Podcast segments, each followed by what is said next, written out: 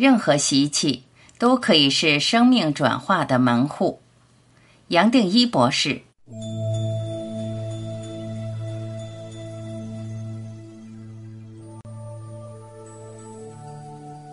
每当人生有一个新的开始，也许是换个工作、升学，或只是新的一年到来，许多朋友自然会想反省自己的生活，立下新的志向。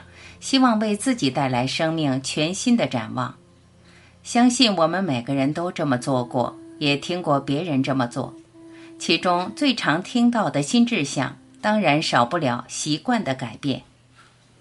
其实生活中的习惯本来是为了帮助我们节省时间和能量的。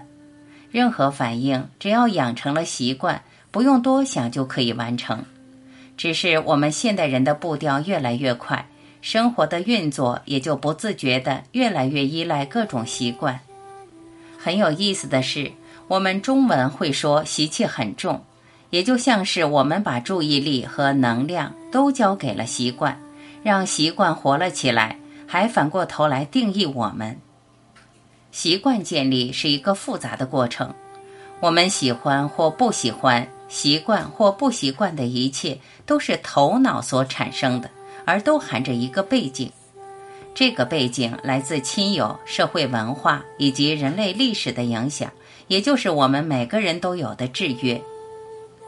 说到这里，我们或许从来没有想过，就连自己爱吃的食物、吃饭的速度、用餐时的心情都是制约。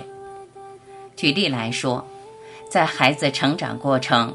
父母亲会依据自己的观念，帮助孩子建立理想的饮食习惯，同时也把自己喜欢或不喜欢的饮食模式慢慢转移到孩子的生命里。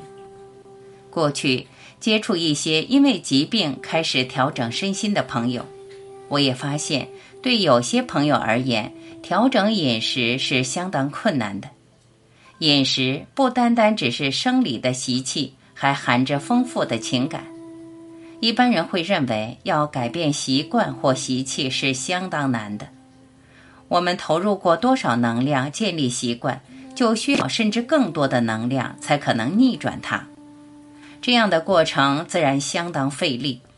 然而，如果有一个正确的理解，从一个更宽广的平衡观点来着手，要改变习气其实相当容易，甚至是不费力的。我在真元一分享过。我们并不需要为自己的习气难以戒除感到悲观。表面上，我们这一生好像被各种习惯困住了，但是从神经和身心角度来看，其实好习惯和坏习惯是一样的，都只是头脑和身心所建立的运作回路。所谓坏习惯，也不过是我们现在不需要的习惯。我们倒不需要痛批旧习惯或抱着罪恶感。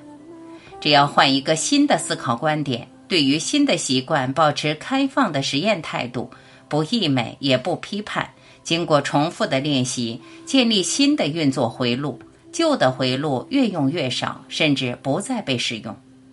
这样一来，新习惯也就取代了旧习惯。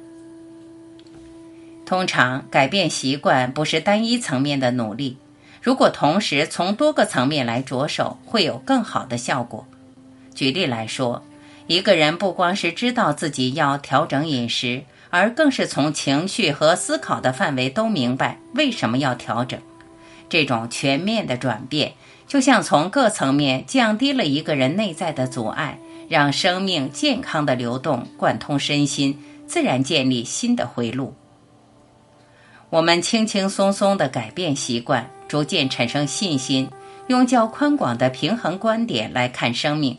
肯定自己改变的潜力，肯定自己本身就是有力量的。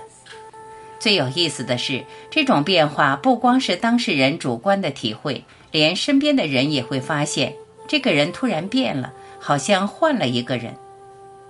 我们对生命产生一种全新的平衡观点，人生对我们而言也就不再那么坚实，不会只是充满了冲突和不安。我们开始明白，任何事不光不用坚持，还可以放下。眼前任何状况都可以接受，也都不批判，忽然发现生命无比轻松。透过这样的平衡观点，我们自然体会到，生命不只是眼前的身心，不只是眼前的现象，而是还有一个更深的层面，含着无限的潜能。这样的潜能，你我每一个人都可以活出来。بالثروايا